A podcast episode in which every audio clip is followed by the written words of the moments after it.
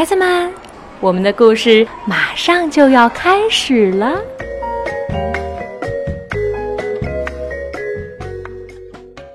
小朋友们，晚上好！我是开心妈妈，在南京给你讲故事。今天我们要讲的是小皮斯凯的第一次旅行。二木真希子文图，张燕译，二十一世纪出版社出版。初夏的一个早晨，天气晴朗朗的，皮斯凯的心情也晴朗朗的。他一遍又一遍的检查行装，问了许许多多要记住的事情。爸爸说：“爸爸。”妈妈，还有我们的爸爸和妈妈，像你这么大的时候啊，就一个人去旅行，寻找自己住的地方了。那时候，最重要的，就是要有礼貌的跟邻居打招呼。当树木和河流说同意了，你才可以住在那儿。皮斯凯的哥哥姐姐不久前都离开了家，还寄回来很多让人高兴的信。皮斯凯也答应爸爸妈妈，我也会在信里告诉你们好多好多开心的事儿。和家人拥抱了又拥抱，皮斯凯终于出发了。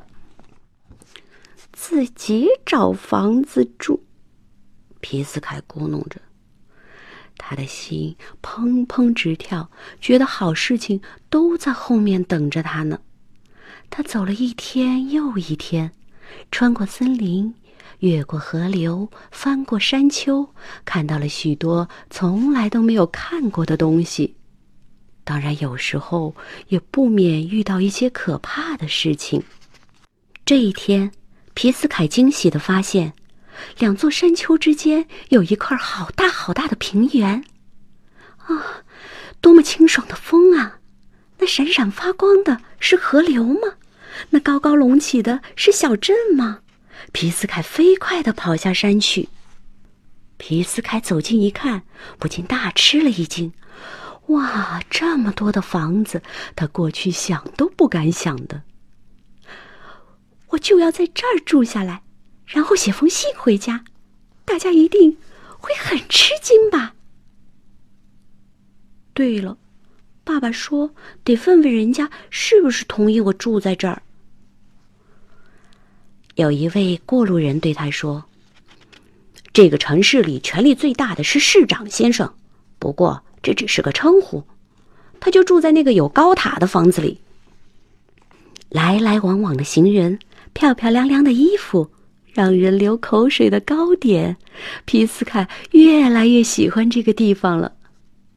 哦，这位是市长先生，他看上去不太和善。皮斯凯胆战心惊的问：“市长先生，嗯，我可以住在这里吗？”市长先生说：“不行，这个城市里再也住不下外人了。”可是皮斯凯还是想住在这里。他走啊走啊，找到了一块空地。哼，市长先生骗人。地方这不有的是吗？皮斯凯马上支起了帐篷，没想到，很快，好多人都围了过来。一位穿着漂亮衣服的太太还递过来一块面包。他们都把皮斯凯当成乞丐了。皮斯凯的脸一下子红到了耳朵根，胡子也火辣辣的烫。一个凶巴巴的男人走过来，叫皮斯凯从这里滚开。皮斯凯趁机收起帐篷，离开了。这时郊外已经漆黑一片，不过幸好有萤火虫照着路，所以皮斯凯一点儿都不害怕。那天晚上，皮斯凯总算在灌木丛中找到了一小块可以支帐篷的地方。晚饭，他吃了点野果，然后就望着篝火发起呆来。不一会儿，他听到了各种各样的声音：露珠从树叶上滴下来的声音，小虫子轻轻鸣叫的声音。这里才真让人感到安宁呢。这么想着，他就放心了。要不然明天再往河上游走走看吧。第二天，皮斯凯爬到了一块高高的大岩石上，在那里可以隐隐约约的看到远处。皮斯凯很喜欢这个地方，他又想起了爸爸的嘱咐，就问：“我可以住在这里吗？”回答他的是风穿过岩石缝发出的嗖嗖的声音。咦，风到底在说些什么呢？嗯，一定是在说“可以呀，可以呀”。皮斯凯在岩石的缝隙中支起了帐篷，可是傍晚的时候，风越刮越大。眼看着帐篷就要被刮跑了。原来，这里正好是风经过的地方，我不该打搅它。皮斯凯只好继续往上游走去。不久，在小河的分岔口，他发现了一个洞穴，看起来很不错。从树叶间透进来的阳光非常舒服。河面上吹来的风也很凉爽，而且洞穴的大小也正合适。皮斯凯喜欢上了这个地方。不过这次，他把爸爸的话全给忘了。皮斯凯把洞穴打扫了一下，铺上稻草，还安上了一扇用小树枝编成的门儿。新家好舒服呀！过了十多天，狂风呼呼呼的刮了起来，野草被吹得沙沙作响，大颗大颗的雨点儿也噼里啪啦的落了下来。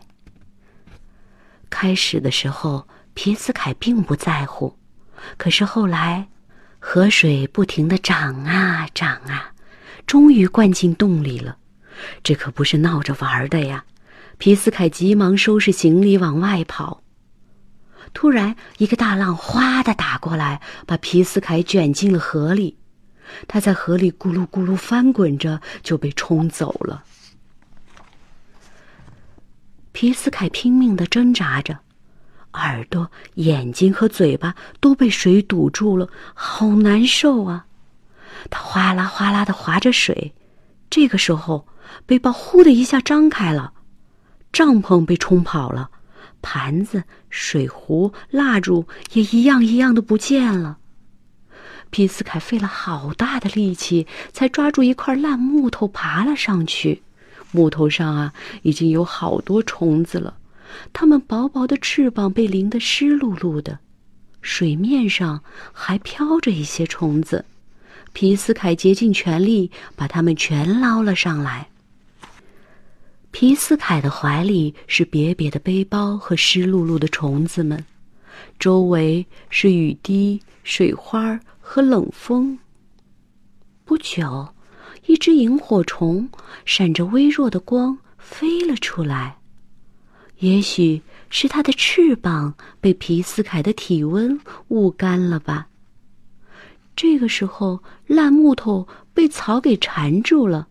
皮斯凯急忙抱着虫子跳下来，去追赶那只萤火虫。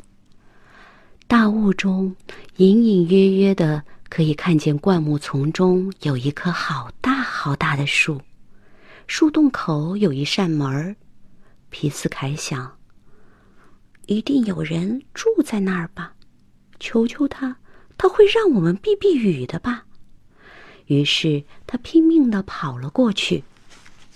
您好，打扰一下。皮斯凯喊了一声，可是没人回答。房子里空荡荡的，又黑暗又阴冷，但起码还算干燥。皮斯凯提心吊胆的走了进去，关上了门。房子里到处都是灰尘，家具也很破旧，而且风从树枝间穿过，发出呜呜的声音，真像是个鬼屋啊！皮斯凯全身的毛都竖了起来。皮斯凯从背包里找出引火盒，可是里面全都湿了，根本都点不着。皮斯凯只好把隧道草搂到一起，用来咯吱咯吱咯吱的擦着身体。虽然弄得到处尘土飞扬，可这总比浑身都湿漉漉的好多了。夜色降临了，不管皮斯凯怎样睁大眼睛，他还是什么都看不见。暴风雨的呼啸声越来越大，皮斯凯觉得自己快要被压垮了。就在这个时候，他的眼前出现了几个亮点，然后越来越多，越来越亮。原来是皮斯凯带来的萤火虫在发光呀！它们像跳舞似的飞来飞去，皮斯凯看得入了神，再也不觉得害怕了。暴风雨终于停了，皮斯凯把虫子们放了出去。虫子们在门口飞舞了一阵，就消失在天空中了。天色已经发亮，皮斯凯长长的舒了一口气。看来今天是个好天气。太阳出来了，皮斯凯爬上树，向四周眺望。暖洋洋的阳光照耀着大地，凉爽爽的风轻柔的抚摸着他。皮斯凯想：“这里正是我安家的地方啊。”皮斯凯问大树：“我可以住在这里吗？”树叶发出沙沙沙的声响，好像在说：“可以，可以呀。”皮斯凯回到屋里，看了看床底下和柜子底下，他发现了很多宝贝。生锈的斧子，带缺口的盘子，掉了把手的锅，被虫子蛀了的床单。另外，背包里还有引火盒、刀子、针线包和一罐没有开封的茶叶。把这些东西全部摆在一起后，皮斯凯说：“嗯，我的东西还真不少呢。”为了把房子弄得舒服些，皮斯凯花了好几天时间。烟囱里满是烂树叶，还有好多虫子做的窝。地板上的灰尘也积得有皮斯凯的膝盖那么高。要干的事情可真是太多了。现在，房子终于变得又干净又整齐了。皮斯凯打开了那罐茶叶，要好好的庆祝一下。茶叶的香味儿在屋子里慢慢的飘出来，飘得满屋子都是。明天我要到镇上去问一问，能不能用干果换点信纸。皮斯凯一边想着，一边慢慢的品着茶。好了，小朋友们，今天的故事就到这儿结束了，晚安。